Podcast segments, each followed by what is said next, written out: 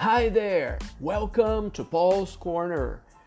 E aí, tudo bem? Aqui você vai aprender inglês. Você que é aluno da Seduc do Rio de Janeiro, do oitavo ano, e qualquer outra pessoa que recebeu esse podcast, vem comigo para aprender inglês. Vai ser muito legal, ok?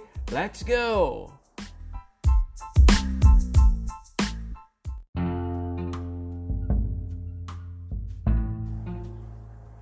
Hi there, how you doing? This is Professor Paulo Lúcio and welcome to lesson 2.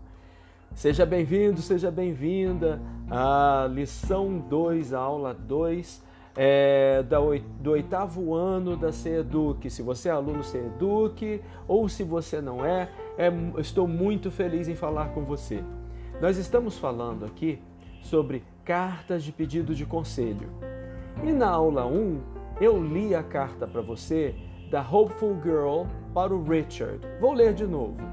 Dear Richard, I really want to lose weight and all my family want me to as well. I try to do a lot of exercise during the day, cut out snacks and eat loads of fruit and vegetables, but it doesn't work. What should I do? Hopeful Girl. Então nós falamos sobre o should para você pedir um conselho, perguntando what should I do? Que quer dizer, o que, que eu devo fazer? O que, que eu deveria fazer? O que, que é legal eu fazer nessa situação, com esse problema que eu estou? E aí é legal perceber que essa palavra should é uma palavra que é um verbo auxiliar e ela é usada exatamente para pedir conselho, para falar assim, ela, ela dá a ideia de dever, o que, que eu devo fazer, o que, que eu deveria fazer, mas não é essa ideia de dever, de obrigação, mas é de aconselhamento. É como se fosse quando alguém falasse para a gente assim: se eu fosse você, eu faria assim desse jeito. Então é quando você diz you should para outra pessoa, é como se você dissesse isso.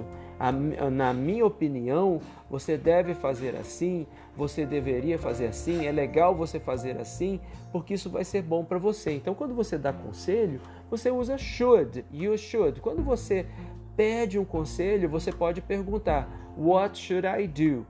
Daí, o Richard que é o colunista lá da revista do jornal, respondeu para essa mocinha, né, a Hopeful Girl que quer perder peso. Olha como é que foi a resposta dele. A resposta dele está lá na página 9 da, das orientações de estudos. Então, preste atenção que eu vou ler aqui. Dear Hopeful Girl, I think you should see a doctor or a nutritionist. These professionals can help you. They're specialists. Talk to your mother and take care. Richard. Observe que Richard dá um conselho começando com I think you should para mostrar o que a garota deve fazer. Mas só que ele diz isso sem parecer que é uma obrigação para ela. Ele começa dizendo I think, que mostra que é o que ele pensa, que mostra que é a opinião dele. Existem outros modais também que podem ser usados nas cartas de é, pedido de conselho e principalmente nas cartas de resposta aos pedidos de conselho. E esses modais são o modal can e o modal could. Eles normalmente são relacionados à capacidade ou habilidade da pessoa. Ou seja, se a pessoa sabe fazer alguma coisa, se a, consegue, a pessoa consegue fazer uma determinada ação, né? se a pessoa tem a capacidade, tem a habilidade de fazer uma, uma, uma ação assim. Se você disser, por exemplo, you can play volleyball, está dizendo que você sabe jogar vôlei, está dizendo que você é capaz de jogar vôlei, né? Você tem essa capacidade, você tem essa habilidade, sabe jogar vôlei, né?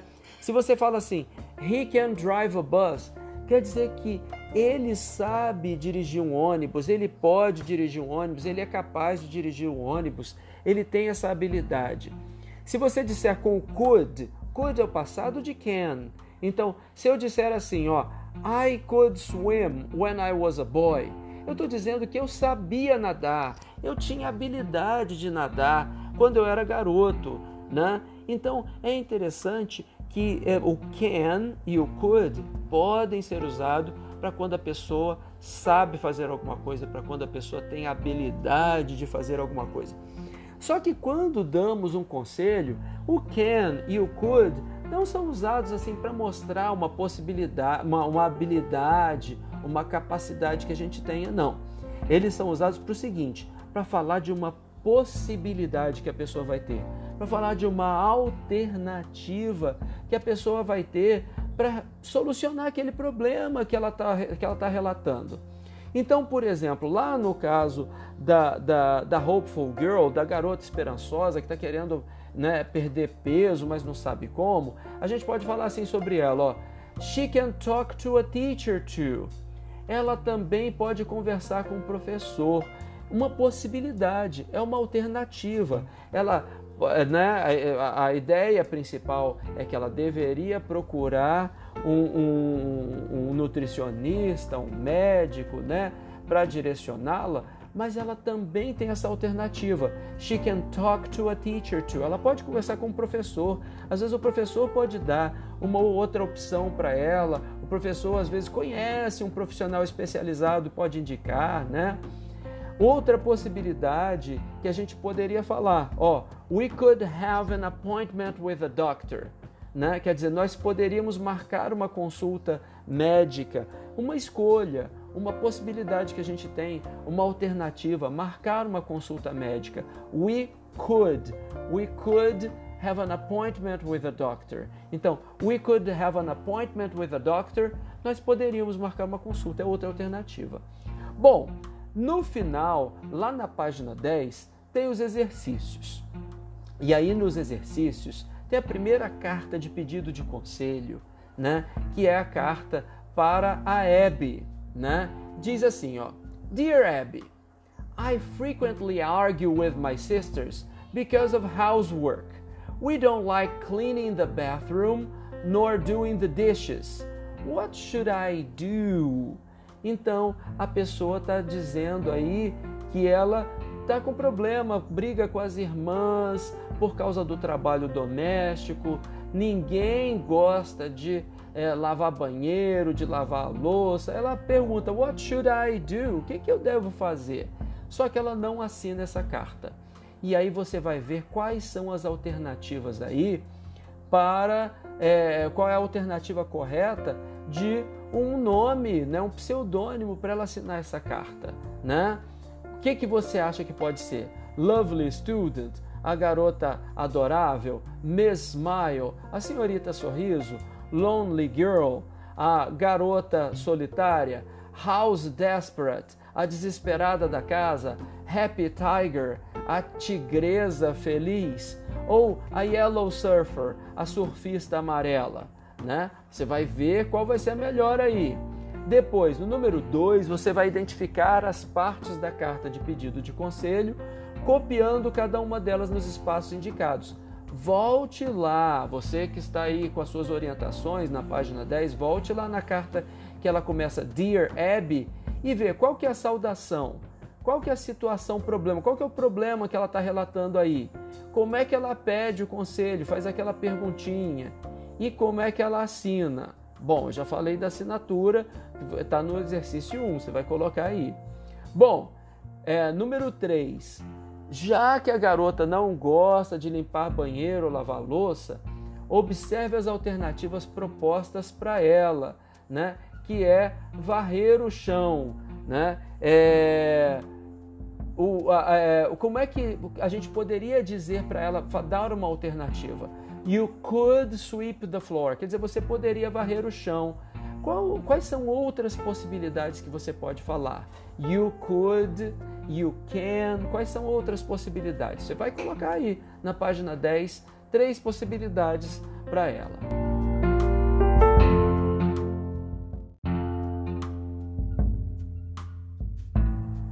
Bom, finalmente vem o exercício 4 aí, que você vai colocar a letra A quando a frase é, mostrar uma capacidade, uma habilidade ou uma possibilidade. Lembre que para isso você tem que ter can, o auxiliar can, ou auxiliar could. Aí você vai ter capacidade, habilidade, a pessoa sabe fazer alguma coisa, ou a possibilidade. A pessoa pode fazer alguma coisa como uma alternativa, né? E você vai colocar a letra B quando for uma sugestão ou um conselho. Isso quando tiver should. Should é para a gente aconselhar alguém, para falar assim: ah, você deve fazer isso, é melhor você fazer isso. Então preste atenção que eu vou ler todas as frases e você vai marcar A ou B aí na sua, uh, na sua apostila. Ó, we can play the piano. She should arrive early. You could buy a bike. I can buy some snacks. They should be more polite. I could help more at home. Bom, coloque todas as respostas e depois eu vou mostrar para você as respostas no vídeo. Fique atento que o vídeo vem aí e você vai poder ver as respostas lá, ok? Espero que você tenha gostado desse podcast e te vejo no próximo, na aula 2. See you!